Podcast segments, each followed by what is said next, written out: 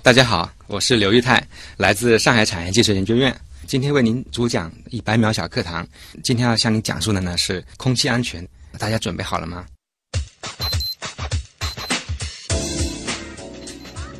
我们知道，我们每个人每天啊都需要吃很多食物，喝一定量的水。那么，对于食品的安全和水的安全并不陌生，但是对于空气的这个安全啊，可能很多人都不太注意。每个人一天大概需要的饮用水的量呢，大概是一公斤；食物的量呢，大概是两到三公斤。而我们需要新鲜空气的这个量呢，大概在十二到十三公斤。对于这个空气的需求呢，我们如果从新鲜这个角度来讲的话呢，无非就是保证它的含氧量比例要足够高。比方说我们在一个密闭空间里边呼吸的话，那么我们很快就会沉积很大量的这个二氧化碳。那这个时候感觉的这个空气就不新鲜了，是污浊的。呃，第二个就是说，我们空气是要洁净的，空气里面会有很多微量的一些，包括像尘埃啊，包括一些气态污染物啊，这样一些杂质的成分。那么这个量呢，虽然是它的占比很低，可能是百万分之一或者是十亿分之一这个水平，但是一旦含有一些危害的一些成分存在，那么这个空气就变得不再干净、不再洁净、不再安全。我们怎么样做才能够让我们这个呼吸健康能够得到保障呢？今天我们想和大家分享，就是关于怎么样去获得这个洁净安全的空气。节目准备好了吗？正在将内容进行智能排列。嘉宾的情况呢？正在为您检索嘉宾的特殊喜好。不用那么详细吧？正在为您安装幽默插件。你这是在吐槽吗？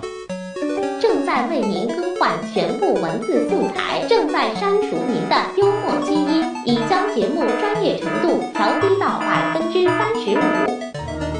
好了好了，马上开始节目吧。正在为您开启极客秀。欢迎各位来到本周的极客秀。本节目由上海市科委支持播出。各位好，我是每天需要呼吸大约一万升以上空气的旭东。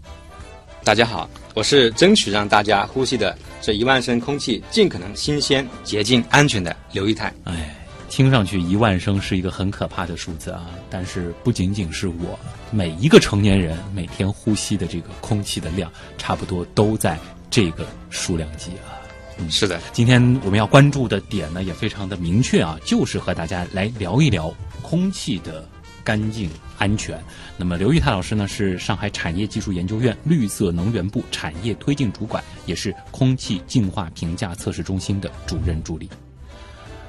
那其实呢，也让人联想到刚刚顺利闭幕的进博会啊，每天有那么多来自五湖四海的朋友啊，聚集在国家会展中心里边。其实像这样子的这种大型室内场馆，它的这个空气质量是如何保证的？这其实这个背后同样也是有很多学问的。而像是刘老师，您的这个所在的团队，其实也是为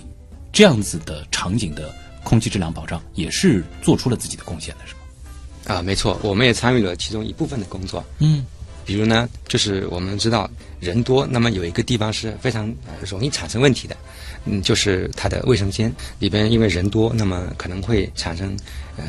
这个叫异味啊，或者包括一些那个细菌也可能产生对人一些不舒服的影响。嗯，那么我们就是参与了其中一块材料的研究，这个材料同时已经应用到啊，包括我们国家会展中心的厕所，包括我们这个浦东。呃，机场虹桥机场，呃，这样的所有的卫生间里面去帮助大家去改善空气的环境。哎，啊，同时呢，就是我们刚才也提到这个进博会，这次呢，我们还有一个点呢，就是在呃黄浦江上呃引进的最新的一艘五星级的游轮，呃，水晶公主号。它的厕所里面也是用了这个材料哦。其实今天的这个话题特别有意思啊，就是说，虽然我们说空气啊，这个看不到，你要感觉到，其实也挺难的。但是啊，它又是实实在在我们每个人离不开的一个最基本的必须的物质。那么，像这样子的一种东西，它的安全与否，又或者我们把这个话题再推广一下，就是像空气净化这样子的一个大的产业。它这两年的这个发展又是如何的？那也是我们今天极客秀要探讨的主题啊。当然呢，在这之前，我们还是要先进入极速考场。我们先来认识一下刘玉泰老师是怎样一个人。极速考场，那么第一题呢，也是我们的必答题啊，想问一下，您是如何定义极客的，以及自己曾经做过的最极客的事情是什么？竭尽所能做到最好，就是对于极客的定义。哦，这个标准虽然简短，但其实这个要求很高啊。那也想问一下，您自己曾经做过的事情当中，有没有就是特别符合您刚才下的这个定义的？我举一个和我目前工作比较相关的一个事情，那么就是在两三个月前，我参与研发的一个用于我们垃圾处理尾气的净化的一个装置。呃，当时呢，我是第一个爬上测试的这个尾气出风口，呃，去呃观测的人。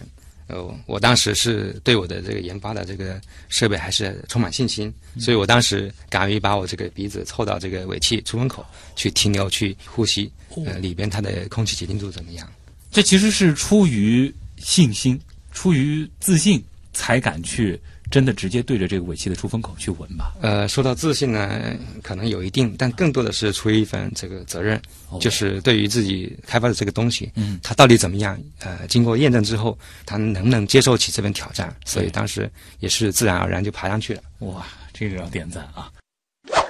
如果说极客秀啊要换一个 logo。您觉得这个上面放一个什么样的图案比较合适？并回答为什么？我觉得是不是可以换成一副类似眼镜的这么一个图案？那么它代表的是一个呃无穷的这个符号。嗯，但是我觉得呃应该在它的左侧或者是右侧分别加上一个正号一个负号。那么正无穷和负无穷代表的是最大的和最小的。那么最大的就是我们希望可以数星星，最小的就是我们可以数到这个原子分子这样最小的。哎呦。您别说，您的这一段描述可能是极客秀我们有这个问题以来啊，到现在应该也问了一百多遍了，最有设计感的一个了。您真的是认认真真在帮我们设计这个 logo，还包括用了无穷符号，还包括这个为什么要放加号和减号，以及它背后的一些抽象的意义。在空气净化原理啊，这个可能有各种各样的这个原理，或者说是应用，有没有哪一个呃原理，或者说是一个应用的这种成果？对您来说是当时一看到就觉得眼前一亮，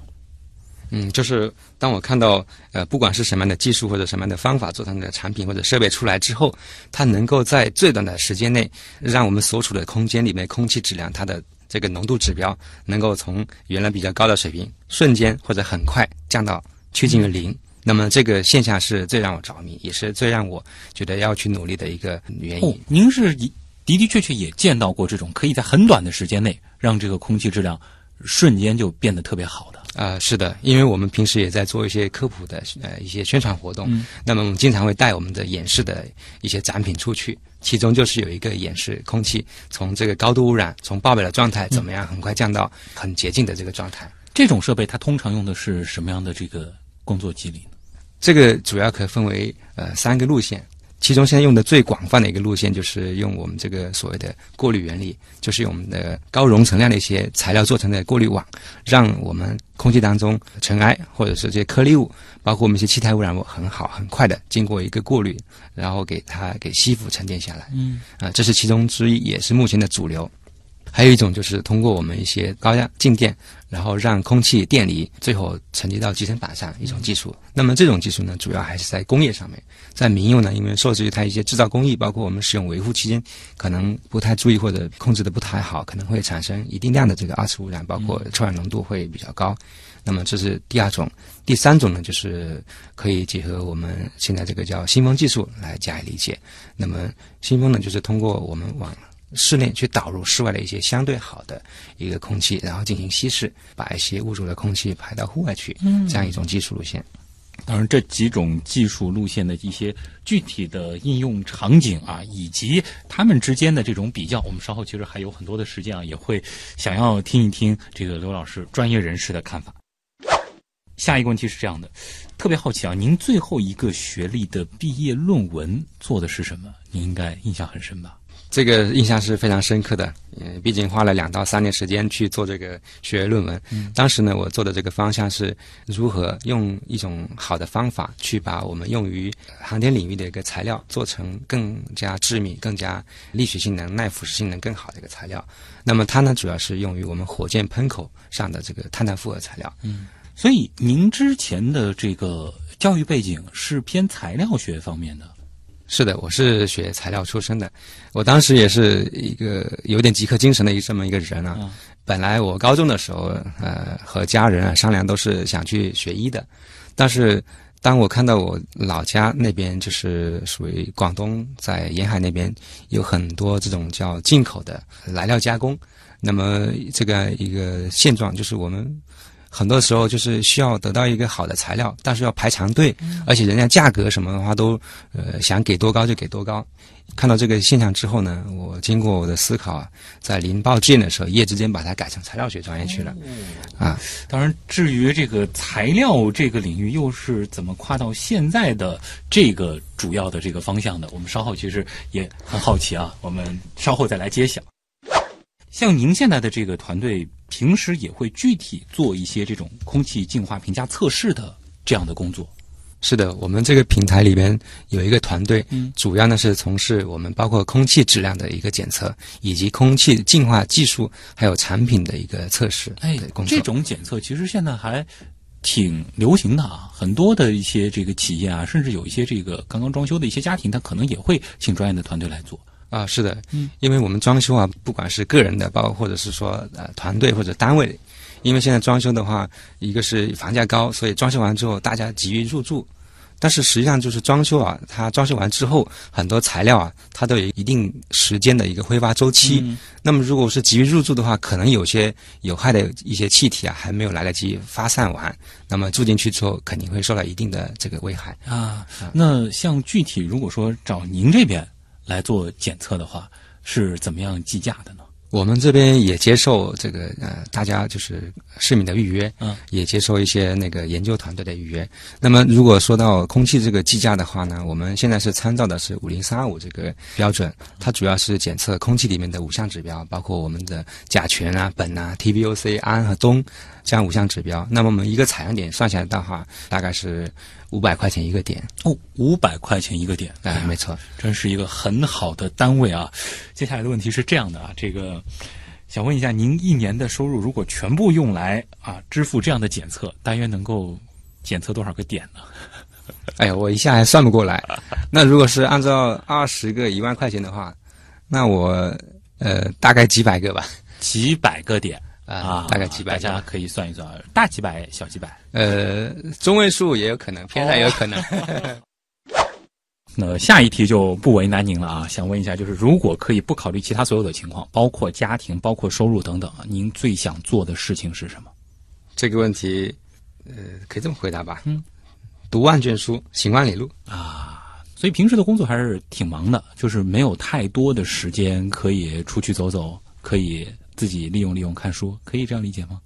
嗯，出去走走，现在的时间好像越来越少了，包括现在小孩照顾的时间也很少。嗯，那么看书的话就是缝隙，可以这个看个几分钟啊，或者十几分钟也可以积累起来嗯，碎片化阅读啊。是的，下一个问题回答起来会更过瘾啊！就是如果说可以拥有一种能够违背物理规律的超能力，你希望实现什么？我希望可以在空气里面游泳。在空气里游泳啊？对 因为我好像不太一样啊我在这个叫好几次做梦都是梦到自己在空气里面游啊！啊，所以我觉得这是很好的一种体验。那为什么不如直接要一对翅膀之类的呢？呃，那种就感觉不是这么美妙了。就是翅膀啊，这种从技术角度来讲都可以实现啊，但是游泳的话难实现。更梦幻一些，对而且就是有种飘着的这种感觉。对，因为你问到的是违背物理学你要用翅膀那个还还是在动力学里面去的。而且当时还是和空气有关啊，就回到了您现在所做的这个老本行了、哎，真的啊。是。对，这里是正在播出当中的极客秀。今天做客我们节目的极客刘玉泰老师呢，就是上海产业技术研究院绿色能源部产业推进主管，他呢同时也是空气净化评价测试中心的主任助理。一小段广告之后，我们会继续和刘老师来聊聊空气那些事儿。极客高科学。欢迎各位回到极客秀。各位好，我是每天需要呼吸大约一万升以上空气的徐东。大家好，我是争取让大家呼吸的这一万升空气尽可能新鲜、洁净、安全的刘一台。嗯，刘老师呢，来自上海产业技术研究院啊，他主要从事的工作呢，就是在空气净化与评测这一个方面啊。呃，其实，在最开始的时候，我们也是谈到了刚刚顺利闭幕的进博会啊。那么，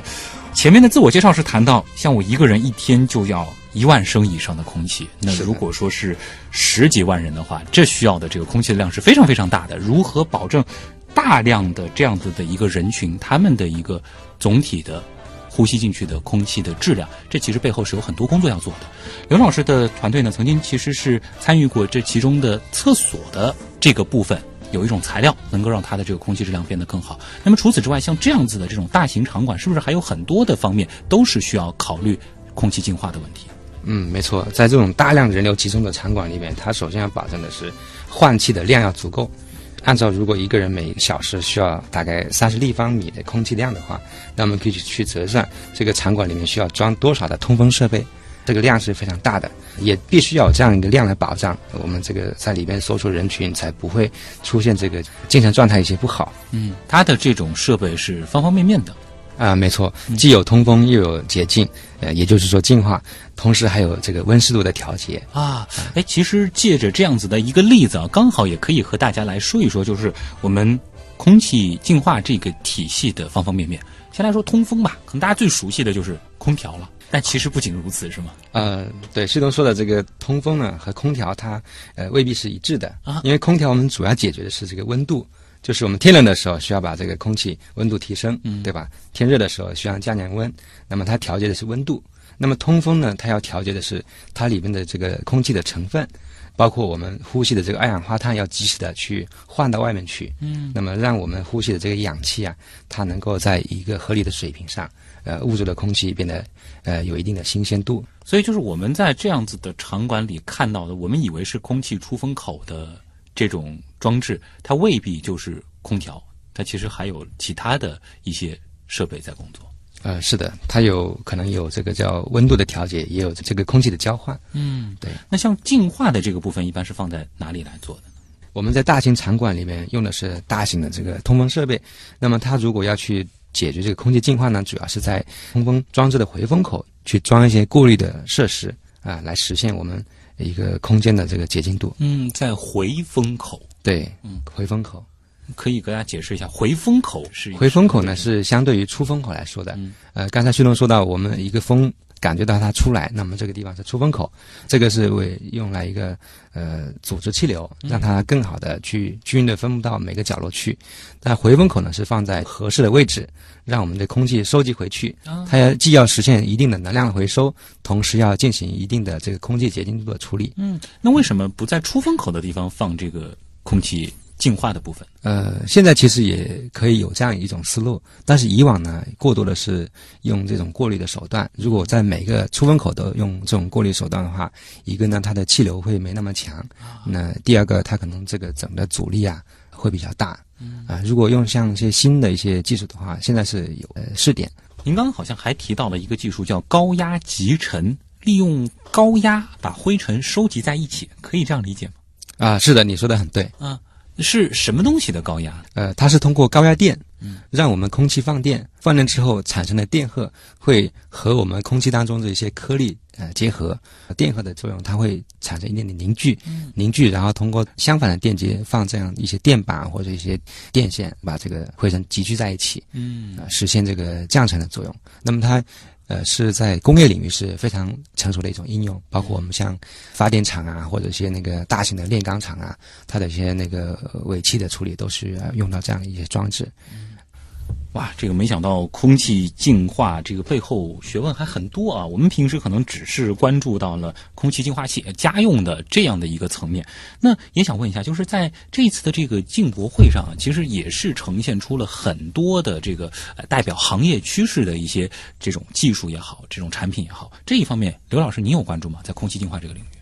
啊、这个我倒是也有关注，因为我们这个进博会里面来了很多这种国外品牌，那么其中和我们这个工作相关的，我关注到也有一些牌子，呃，他们的净化器也在做一些展示，还有我们一些体验。那么就是我们从呃展会上看到的这个呃国外的一些牌子呢，现在更加的呃符合我们这个国情的需要了。嗯，我们注意到就是往年在特别是在三四年前的国外一些牌子里边，在净化器的性能上面的话，还不太符合我们国内呃这个叫雾霾高发、PM 二点五比较高的这种情况下，它这个处理速度还有处理能力上，但现在基本上都跟上来了。嗯，就是说这个也算是一个趋势了。那么，如果说从整个这个空气净化这个产业来讲啊，就是先讲家用这个领域吧，可能大家相对还比较熟悉。就这两年它呈现出来的一个这个总体的一个趋势是怎么样的？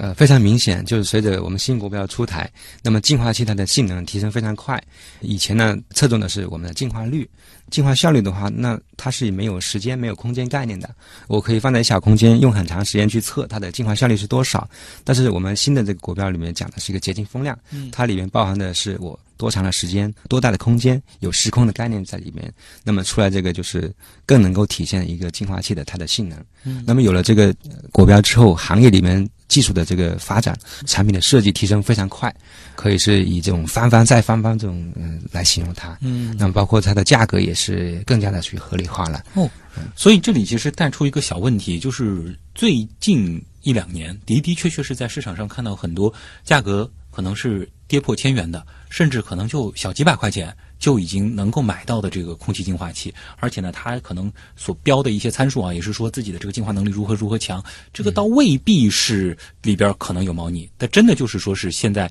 这几年整个的这个行业技术升级了之后，它的性能也提高了，价格也下降了。嗯，是的，这是其中一方面。嗯，呃，当然就是刚才你提到的这个叫几百块钱这种净化器也是有的，但是我们要去注意它所标示的这个 CADR 值，也就是我们刚才提到的这个洁净风量，它的这个数字是多高。如果它呃是在一二百这种水平的话，那么呃对应的我们可以去按照除以十，也就是它适用面积大概是在一二十平米这样一个空间。啊、那么相应的，如果我们在空间大了，那么要去挑选 CADR 值比较高的这种净化器。哦，这里面的话，其实可以直接引出一个很有趣但又非常实用的一系列的小问题啊，就是如何去选择家用的这个空气净化器啊，是的，啊。像如果是您作为专业人士的话，一般是会怎么样给呃这个老百姓们推荐的呢？我们主要要关注哪些东西？我们首先要关注的就是家里这个空间啊，空气是哪方面有问题？是处在北方还是南方？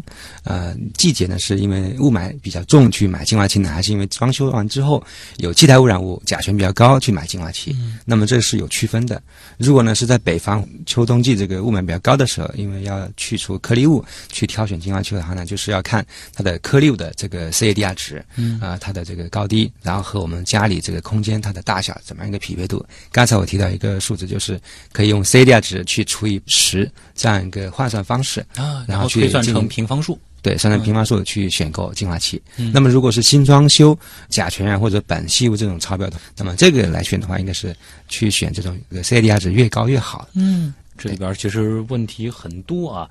前面呢，我们其实是谈到了一些关于这个净化器的问题。这里面呢，其实还有一个部分，我相信很多朋友也非常的关心，就是关于像是新装修之后啊，我们选用这个净化器。其实像我个人会比较好奇，就如果是像 PM 二点五这样的颗粒物啊。如果用净化器的话，我是觉得应该是没有什么问题，它能够得到一个显著的提升的。但是像甲醛这样子的这种装修的这种残留，真的靠净化器能够起到明显的作用吗？确实是可以的，因为经过我们这几年这个呃行业的发展啊，特别是中国净化器技术的发展，嗯，那我们现在在除醛这个呃事情上呢，还是有比较好的产品可以选择的。嗯我们可以选择这样两种嗯、呃产品，一种呢是通过我们高比板面积的活性炭，那么进行这个甲醛的吸附。那么这种技术呢，就是一个优点，就是它价格相对来说是比较好。随着这个呃净化器的这个发展，那么它的规模化已经非常高。那么快速去除甲醛这个事情上的话，用活性炭做成的这种复合滤网的净化器来去除甲醛，呃已经非常能够胜任我们这个甲醛的去除。嗯那么它有一个伴随的一个问题，就是说活性炭呢对于甲醛的吸附，它是会达到一定程度之后会饱和的。哎那么饱和之后，我们要注意一个，就是说是不是及时的拿到我们就是外边空气好的时候，太阳底下去晒一晒，把这个吸附在里边这种气态污染物、甲醛啊、苯啊这样成分挥发出去。嗯呃让这个活性炭它的使用这个寿命能够延长。啊，就是说这个滤网可以去晒一晒，或者你就是想办法再更新一下这个是的。呃，然后还有另外一种方式呢，就是直接把这个甲醛给去除掉。那么这里面就是包括像我们这个光催化材料啊，或者是说用一些等离子手段呢、那么这两种呢，它的应用的时候注意的事情会比较多。当然有机会大家还可以进行交流。嗯时间关系对也不太展开太多。这个展开的话，其实是足足一期节目的体量啊。是对的。哎，其实我特别想请教一下的关于这个空气质量的一个问题是什么呢？就是在于我们可能现在更多的啊，比如说雾霾来的时候，我们会关注 PM 二点五或者是 PM 十。那么如果是新装修，我们会关注甲醛。但事实上，其实空气当中的成分还有很多。我们如果说是要关心自己健康的话，我们可能还需要注意空气当中的哪些成分。那么针对这些成分，我们又该怎么样让空气的质量变得更好呢？呃，空气里面就是除了我们需要的一个氧，呃，那么它同时还有其他一些，包括像我们刚才提到这个气态污染物，当然同时还有一定量的，包括呃一些微生物，比如说像我们一些细菌啊，它也是依赖于我们空气当中这种颗粒物啊作为载体。那么一个是传播的载体，同时它也是一个繁殖和载体。嗯，那么如果我们对空气这个洁净度或者是净化要求提高的话，那么相应的这些病菌的危害也会降低。嗯呃，再一个就是我们的舒适度，比如说其他一些气味啊，它可能对于我们这个人的感官的影响是不一样的。那么有这些异味在的话，可能人呢、这个精神状态也不太好。嗯啊，微生物、气味啊，嗯这些东西倒是现在的这个净化器这样的产品，它会针对这两项来做一些这种特别的这种工艺吗？呃，目前呢，已经有一些品牌在关注这两项成分，因为我们国内的净化器的应用也是一开始从雾霾、从颗粒物开始，嗯，那么颗粒物的性能已经提升到非常高，呃，眼下这一两年呢是主攻的是我们甲醛这样一些气态污染物，嗯，那我们在预测呢，就是随后呃，对于我们这个微生物啊，就细菌啊、病毒啊这些的，包括一些异味的去除呢，嗯应该会是一个行业发展的热点。因为我们从国际上就是一些国家空气质量比较好的一些国家，那么他们更关注的是一个一些异味的处理，嗯包括微生物的处理。对，这个其实也是要分阶段来的，对吧？是的这个先是的有一个优先级。是的，而同时我们现在国内这个情况是兼而有之的，对所以这些产品是有一个综合或者说有一个呃发展的一嗯个秩序。还有一块呢，是我看到就是有的产品啊，它在做推广的时候会谈到，他们可能会关注到，比如说空气当中的氧含量。二氧化碳含量就是类似这样子的这个点，您觉得这样的这个产品，我们在选择的时候有没有必要去考虑呢？如果从空气净化器的角度来讲的话，这两个其实可以不用考虑的，哦可以忽略的，因为净化器它就是循环、循环、处理、处理再处理。就是这个的话，如果是需要，可能是一些特殊的这种啊，因为如果我们提到氧气和二氧化碳呢，它是一种组分了，那么它主要是和外界的一个平衡关系，那么就是要进行足够的通风，它自然就会平衡。嗯，想问一个有一些私人的问题啊，您自己家里边儿放空气净化器吗？净化器放的，啊，而且是一年到头二十四小时都开的，因为家里二十四小时都开？对，因为家家里呃有一直有人在家里嘛，嗯所以是开着的。而且我对净化器的也是有点这个极客的精神，嗯就是从各种技术啊、各种性能这个大小都体验过。哎，其实特别好奇 就是你会怎么去选净化器？然后你使用净化器的时候，那应该就是完全按专业的标准来了吧？呃，是的，就是一个是看着顺不顺眼，嗯，这是一个呃这个颜值的啊。第二个就是它这个材料它用的是什么样一个供应商，对吧？再一个就是它做出来的机器它性能怎么样，包括它的能效。那么能效是和我们这个用电的这个多少有关系的。嗯那么这几个指标大家要关心。还有一个就是它的声音怎么样，对吧？因为如果是净化器在夜里开睡觉的时候，那噪音很响的话，那就不是一台好的设备。嗯，拿了净化器之后，会自己放到这个实验室里面去做一下检测吗？现在呢，已经可以有这种这个叫境界了吧？就是呃，可能我看一眼就知道它这个设备怎么样啊，啊。一个我判断它的技术路线，第二个我看它的用的滤网也好或者材料也好，它到底怎么样？我其实现在不太需要去测了。哎，大概可以判断好奇啊，就是说您在朋友圈或者是亲友圈当中，是不是有一个重要的技能，就是帮别人去选净化器、看净化器？呃，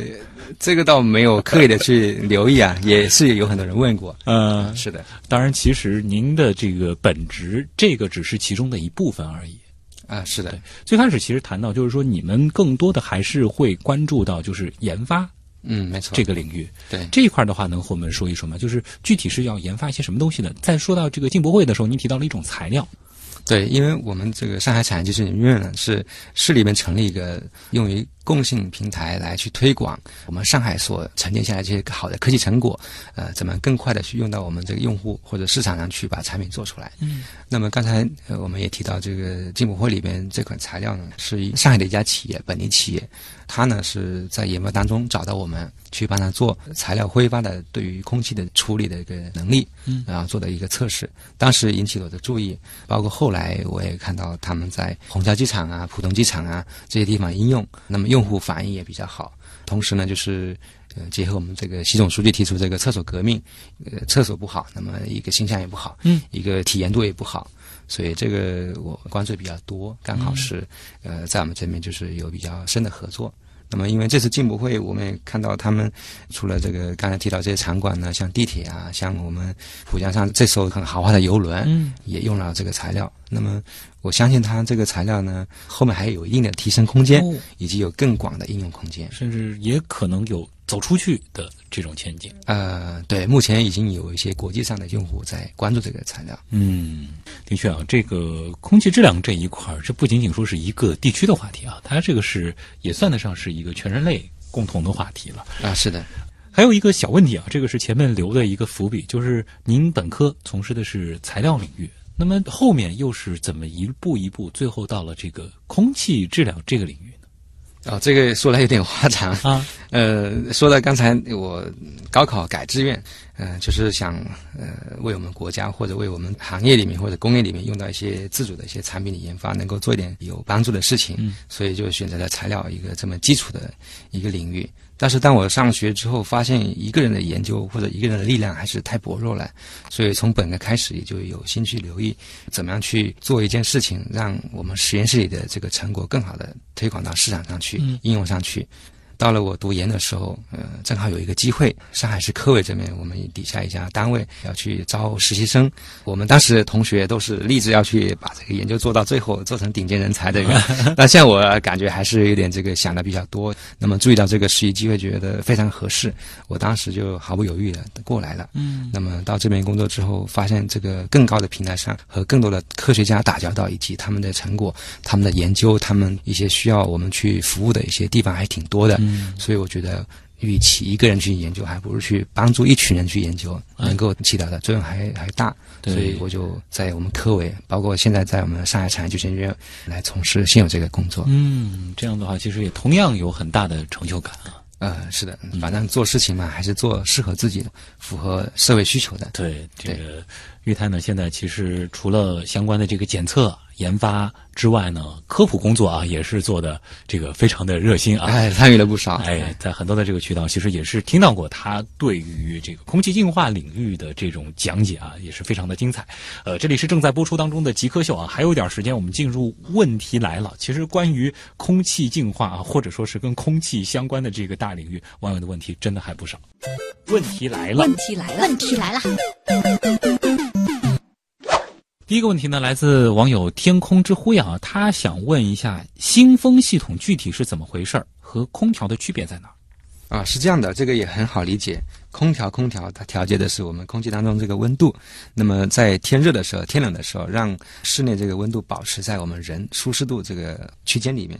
那么新风系统呢，它要解决的是和室外的这个空气的这个交互，就是把我们室外的空气引到室内来，主要是来满足我们一个人的呼吸，它对空气的需求以及对二氧化碳的排放。可以这样理解吗？就是新风系统相当于在家里面做了一个不需要开窗，但是一直是营造出了开窗通风的效果的设备。啊，没错，因为我们在现代这个建筑，包括家庭，它这个建筑的气密性越来越好了，那么和户外的交互越来越少，嗯，那么要让人保持一个适当这个呼吸的环境，那么它换气是必须的。嗯，那么因为我们国内这个空气啊暂时还不太好，所以现在新风里面也会加一些净化装置，啊，那么就变成是带有净化功能的新风系统。哎，说到这个净化这个功能，我们都知道，其实用净化器的话，那肯定是要考虑到这个滤芯的更换的那如果新风系统它加了这个净化的功能，是不是也有同样的这个问题需要考虑？呃，它同样是有这个要更换滤材的这个考虑，同时呢，它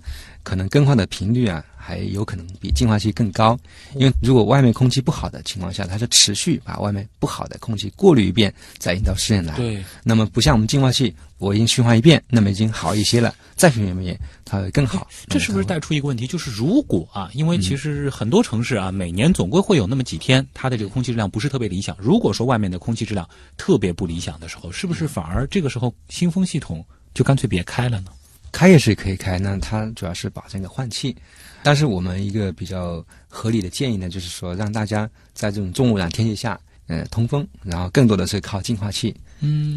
因为我们新风系统它一般它的风量不会太大，它是按照，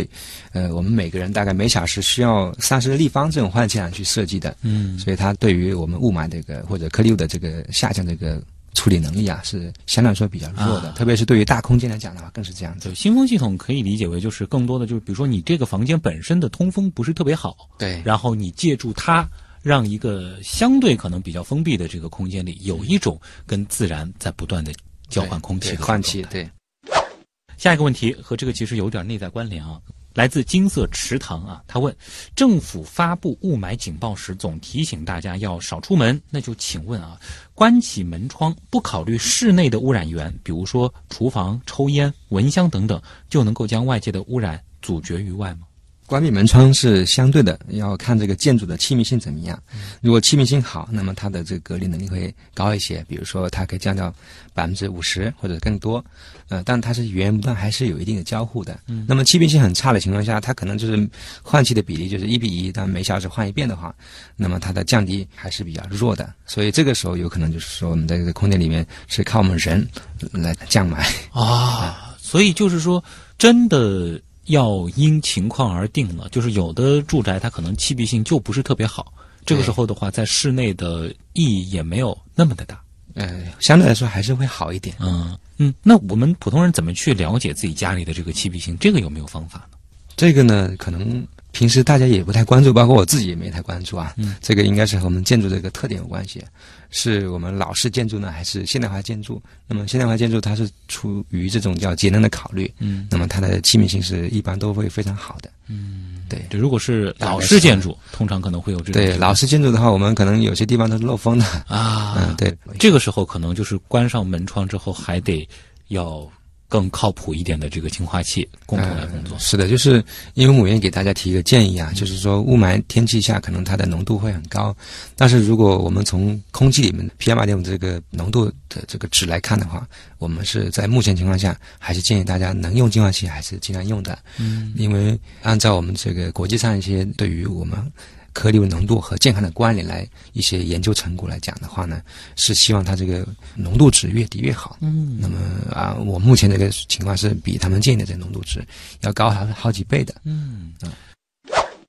呃，想到了我们曾经有一期的这个极客秀的嘉宾啊，这位嘉宾呢，他也是和这个空气质量相关的行业，但是他做的呢，更多的是检测工厂的这个排放口。啊，这一块，那么其实接下来的这个问题呢，倒是有这样一层联系在啊。高原风来自北方问：室外空气的防治可以通过哪些手段综合治理？不知道这一块刘老师这边有研究？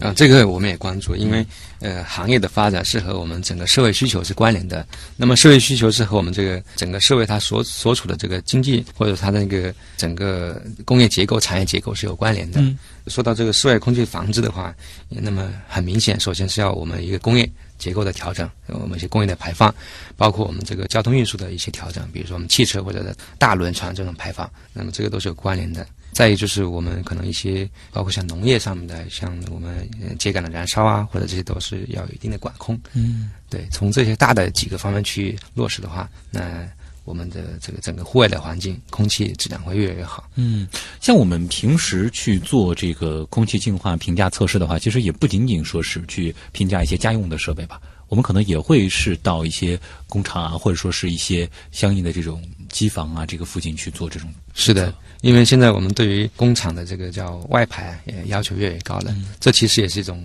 户外空气的一种防护的一种手段，就是让每个从事制造的这个企业，它对外排放这个空气的时候，它要达标。比如说，它一些这个气态污染物、有机物啊，排放要有一个符合指标。那么这样，呃，一些这个叫检测啊，或者一些这个相应的这种治理的设备啊，也会呃上去。嗯。下一个问题来自苏里叶啊，他问关于空气净化有哪些伪科学需要辟谣？哎，其实这是一个挺有意思的问题，因为现在的这种宣传太多了啊，有的时候难免鱼龙混杂。这方面的话，应该是比较多的啊那我就列举一两个。好的，其中一个就是有些在宣传的时候说我们净化器用上之后，我们整个氧啊什么都是新鲜的，嗯，去除率啊是多高多高，嗯，但实际上他卖的一个设备是非常小的一个小的机器，哎，那它是解决不了问题，但是它出于一种宣传的需要，它只是截取了某些片段。啊，啊，就是性能上一些片段，它去掉一些前提条件，比如说他说我净化效率是百分之九十九，但是它适用面积没说啊，它可能就是一个鱼缸里这样的空间的对 百分之九十九或者是百对分之一百，而且它的时间呢，比如说它是一个月才达到九十九呢，还是一分钟达到九十九哎呦？，你别说，这都不是伪科伪科学了，这其实就是一种猫腻了，对吧？对对断章取义。对，就有意去误导。哎，其实的确是啊，包括这个双十一嘛，很多朋友都在网购啊。这考虑到冬天来了，大家可能也都会去选择这种这个空气净化设备，经常会看到那种这个团购啊，一个特别特别小的一个小小的一个设备，可能就像以前说。加湿器这样大小的一个小装置，说就能够净化，它可能只是能净化很有限的一个空间，是吗？呃，没错的，是的。啊，一般来说就是说，房间如果很大的话，通常来说，这个净化的设备它本身的这个个头也不会小，可以这样认为吗？嗯，对，按照我们主流用这个滤网的技术来讲的话，那为了保证滤网的这个足够的面积啊，它展开面积越大，那么它处理这个能力越强，那么这样是成比例的。嗯所以这个从外观也可以判断出来。嗯，那么像那种什么就，比如说空气净化、空调啊，各种各样的功能于一体的这种一体机，呃，它靠不靠谱呢？一体机呢，现在还是做的不是很完善的，包括这个空调外面去加一个模块。那么首先，如果是设计不合理的话，它首先呃空调里面风机已经不满足它这个要求了，所以这种的话可能还需要有一定时间去出更好的产品出来。现在可能各种尝试啊，或者这种各种概念，大家都在琢磨啊，这个是有对于行业或者对技术发展是有有帮助的。嗯，不过考虑到这个行业它发展的很快啊，大家稍等几年甚至一两年，就有可能会等到一些实质性有质变的这种产品。呃，是嗯、没错，对，那中国制造还是很强大的。对。蒙娜丽莎的微笑问啊，就是说空气净化方面的这个研究啊，或者说是某些原理吧，现在有没有一些比较前沿的方法或者是方向？有没有一些就是所谓的啊，这前两年可能经常流行的那个词儿，所谓的黑科技啊，有没有就这种东西的技术，有可能在未来能够应用到空气净化领域呢？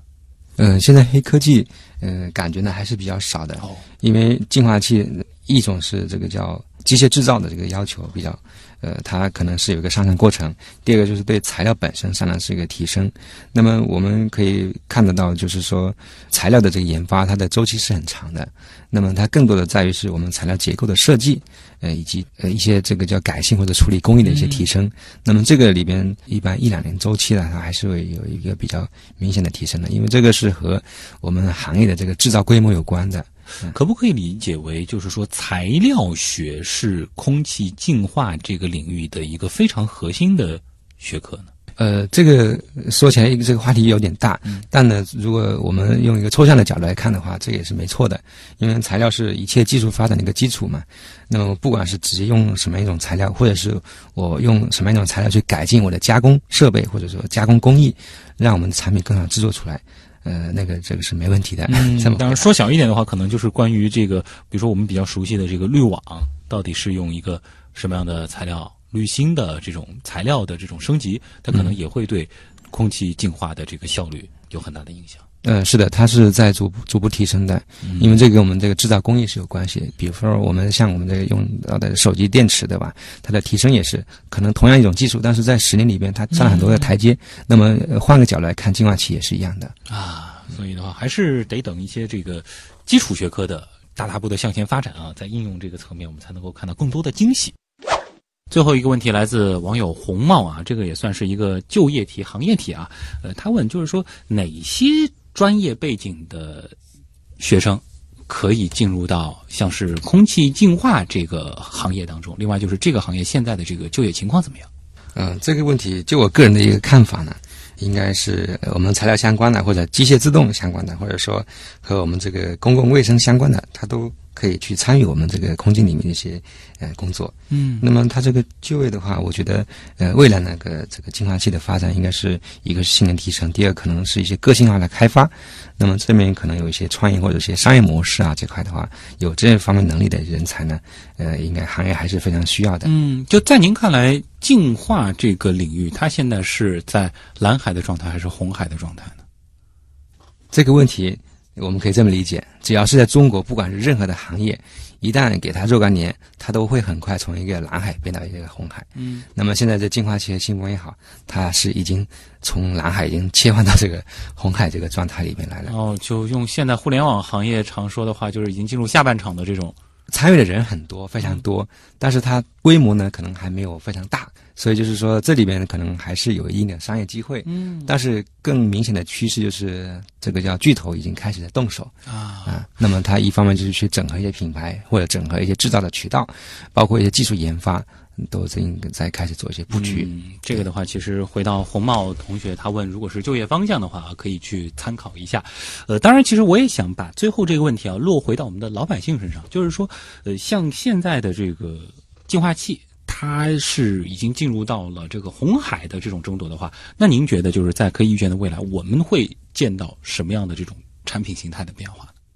我觉得很明显的一个就是我们的这个净化器啊，这个机器应该会越来越便宜，购买的时候没有任何的经济压力。那么，因为我们每个人实际上是都是需要好的空气的，需要洁净的空气的，需要安全的空气的。但是现在可能大家在使用的时候会觉得，哎呀，这个有点贵。就像我们在十年前去买一个空调一样，觉得有点贵。那么实际上现在冰箱、空调，哎，随随便就买。那么净化器肯定也是这么一个趋势。对对当然我们要说的更远一点的话，我们倒反过来也希望，就是有一天啊，我们可以不用再担心空气哎，是的净化，这是最好的一个结局。对，但是在一些特殊的位置、特殊的场合啊，比如说一些人员聚聚集的地方，对，这个产业还有新装修，对，持续下去啊。是的。好了，那么今天也再次感谢上海产业技术研究院绿色能源部产业推进主管、空气净化评价测试中心的主任助理刘一泰老师做客极客秀啊，谢谢您的到来，谢谢徐东换了一种视角去关注空气净化啊。以上就是本周的极客秀，我是徐东，本节目由上海市科委支持播出，咱们下周再见。